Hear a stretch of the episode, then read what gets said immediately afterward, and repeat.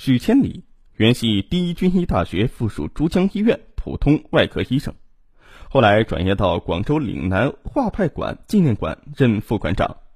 二零零五年四月下旬，许千里被提拔为广州市民政局副局长。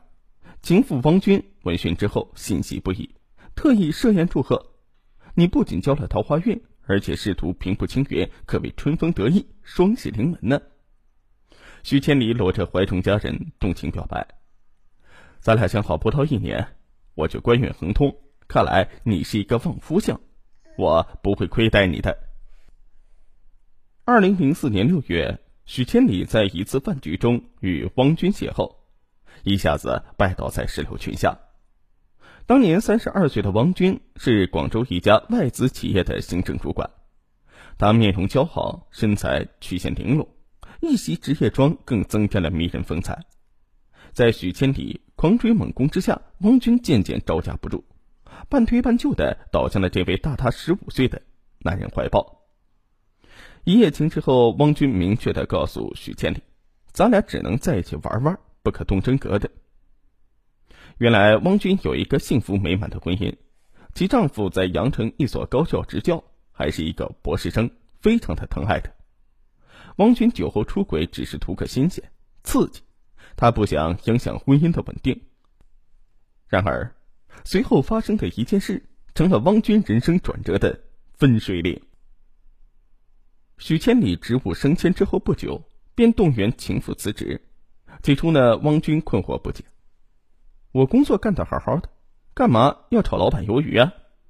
他调侃许千里：“莫非你打算包养我？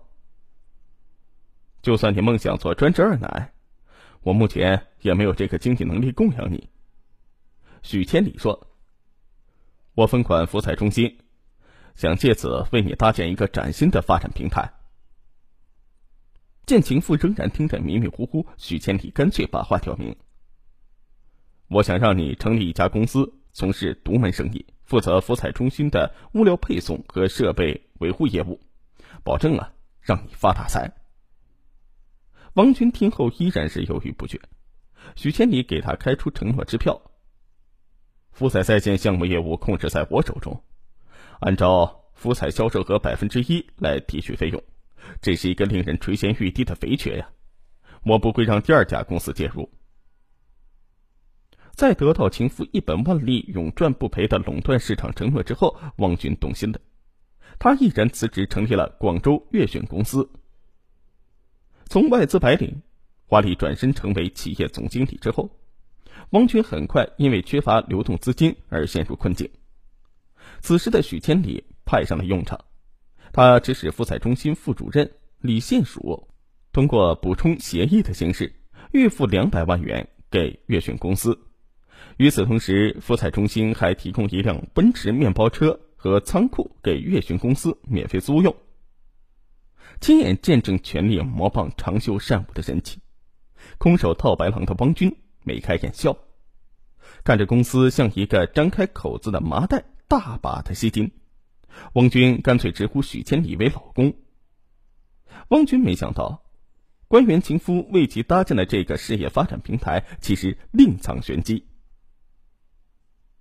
随着婚外情不断升温，许千里不再满足于到宾馆开房，干脆租房和汪军秘密同居。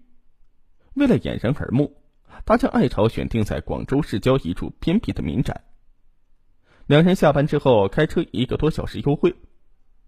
为防外人惊扰，许千里煞费苦心，专门养了一条藏獒看家护院。就在这里，汪军切身感受到了官员情夫的信赖与宠爱。二零零七年春，一个名叫刘冰的小伙子找上门，恳求许千里关照生意。许千里和刘冰父亲是世交，当时正好遇到福彩中心营业厅准备装修。便答应将这项工程让给刘冰做。此时的许千里不便抛头露面，安排情妇打点关系。汪军不负所托，他带着六万元公关费，帮助刘冰的设计方案通过国家审核。为此，刘冰将一本存有三十万元的存折给许千里送点茶水费。许千里转手将存折和密码交给情妇保管。汪军也不客气，不久便悄悄的全额取款之后，购买了金融理财产品。就在汪军满怀期待的恭候官员情夫再次给他安排美差时，等来的却是许千里一再的向他伸手。有一次，许千里突然告诉汪军：“我父亲患病住院，急需用钱。”容不得汪军迟疑，他迅速的取款二十万元交到情夫手上。不久，许千里以给岳母祝寿而手头紧为由，暗示让情妇代为支付孝心费十六万元。就这样，许千里不停的找各种借口，从情妇手中拿走七十一万元。王军心里很不是滋味，因为每次提着沉甸甸的钱袋子上门之后，还要和情夫上床缠绵一番。为此，王军在自己的 QQ 空间和日志中写道：“世上只有男人花钱寻欢作乐。”没听说过女人怀抱钞票去和男人翻云覆雨，这是怎么了？我究竟是令人疼爱的红颜知己，还是一个赤裸裸的行贿者呢？汪军的迷茫还没有散去，最后发生的一件事再次刺痛了他脆弱的神经。许千里儿子结婚前夕，汪军收到了请柬，他出手阔绰，送上了一个二十八万元的红包。不料婚礼举行当天，他突然接到许千里的电话：“你不用参加婚礼了，以免让亲友们看出咱俩的亲密关系。”送上二十八万元大礼，却不能入席，汪军非常的郁闷。他不在乎花掉这笔钱，他在意的是自己不被认可的不光彩身份。他在日志中写道：“在大喜的日子里，连乞丐都能讨杯酒喝，我算什么东西？”二十八万元贺礼换来的是闭门羹。婚宴风波之后，汪军嘴上毫无怨言，但他对官员情夫不再像平时那样招之即来。有一次醉酒之后的许千里不停的给汪军发短信：“快点过来照顾我。”汪军以身体不适为由婉言回绝。许千里慢慢察觉到情夫的变化，尤其是看过汪军的日志和博客而得知原委之后。他开始用行动修补两人之间的裂痕。有一次，许千里将十二幅名人字画交给汪军保管，并诚恳道歉：“过去我用了你不少钱，这些价值不菲的名人字画先放在你这里，以后万一还不上你的钱的话，你就拿这些字画做抵押吧。”汪军万分的惊讶，因为他悄悄委托专家鉴定，十二幅名人字画价值高达九百多万元。此时的汪军责怪自己小心眼儿，认为许千里仍然是一个重情重义、信守承诺的可靠男人。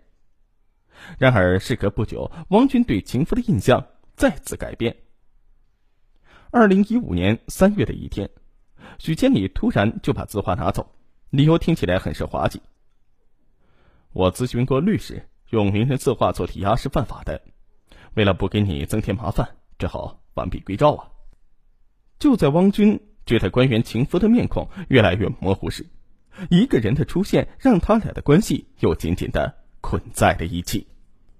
二零一零年六月，广州市民政局一衰，新任局长李志珍坐上了第一把交椅，这让许建礼万分紧张。他告诉情妇：“如果新局长调整领导班子分工，我一旦不分管福彩中心，你的公司就瞬间倒闭了。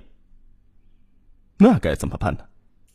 汪军方容失色，许千里再次动情表白：“为了你的事业，我只有豁出去了，厚着脸皮巴结顶头上司，争取不让福彩中心落入别人的手中。”许千里言出必行，主动向李志珍示好。李志珍去五台山旅游，许千里一路是鞍前马后贴身伺候，途中送钱供老板开销。李志珍去北京观光，许千里屁颠屁颠的一路跟随。大把花钱让老板开心。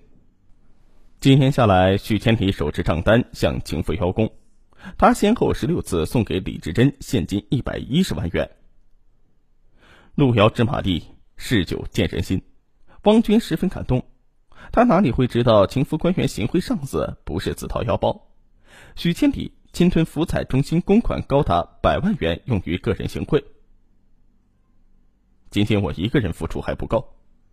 许千里为了双保险，特意将汪军介绍给李志珍认识。汪军心领神会，他先后十四次行贿李志珍，现金共计人民币十九万元，美元五千元，黄金耳环一对，女士帝陀手表一块，男士浪琴手表一块。与此同时，跟着情夫在官场混久的汪军也长了很多见识，他既孝敬菩萨，又打点和尚，悄悄给福彩中心主任李宪书行贿现金共计二十二万元。情人行贿二人转产生了奇效。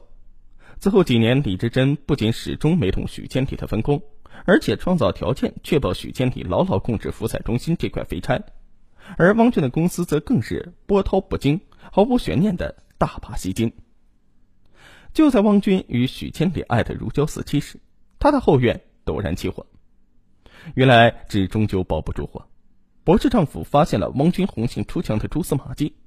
尽管汪军百般挽留这段婚姻，但丈夫不堪被戴上绿帽子的耻辱，决然是提出了分手。走出围墙之后，汪军决定死心塌地的做许千里一辈子的地下情人。尽管汪军一再声称不要名分，不企图转正，但情妇的痴情反而吓了许千里一大跳。许千里担心呢，恢复自由身的情妇会像甲鱼一样咬住他不放，不排除索求归宿的可能。为此，许千里开始有意疏远王军，并很快结交了一个名叫做阿兰的新欢，让王军倍感心痛。此后不久，许千里的一个举动令汪军彻底的爆发了。一次，许千里打电话给汪军，将他呢叫到阿兰家中，提出了一个很奇怪的要求：阿兰儿子快大学毕业了，以后结婚也需要钱买房子。阿兰在翠城花园看中了一套房，想一次性付款。经筹措还差四十三万元。得知官员情夫为讨好新欢而向旧爱索要资助，汪军第一次向许千里说不。回到家中，汪军倒在床上，哭得全身颤抖。他无法想象，一个委身其长达十多年的男人，竟然用这种方式勒索他、羞辱他。汪军在博客中写道：“一直以来，我都认为自己是个幸运、聪明的女人。”其实不过是别人手中的木偶，这一夜翻不过去了。汪军的文章不幸被言中的，此后许千里在工作场合再次重提赞助之事，汪军无法拒绝，因为粤讯公司的业务单一，福彩中心是唯一客户，一旦与许千里真正决裂，粤讯公司只有死路一条。汪军心里明白，许千里正是抓住了他这致命要害，才敢于发展三奶。甚至于嚣张的命令二奶孝敬三奶，于是汪军只好忍辱资助情敌。汪军没料到许千里拿到钱之后，并没有交给阿兰，而是放进了他自己办公室的保险柜中。就在汪军为自己扮演红颜知己、行贿者和被抛弃怨妇的角色而满腹心酸时，二零一六年四月二十三日，许千里因贪腐而东窗事发，汪军也因涉案被捕。二零一六年九月十七日，广州市中级法院开庭审理此案。此前，许千里的上司李志珍因受贿四百余万被判刑十三年。检察机关指控许千里受贿一百零一万元，行贿一百一十余万元，并且犯有挪用公款罪及贪污罪。广州中院数罪并罚，判处许千里有期徒刑十四年，并处没收财产四十万元。汪军涉嫌构成行贿罪和掩饰隐瞒犯罪所得罪，获刑三年六个月，并处罚金人民币五万元。一段交织着贪婪与欲望的权色交易木偶剧画上了句号。导演和演员殊途同归，最终共同扮演的是阶下囚的角色。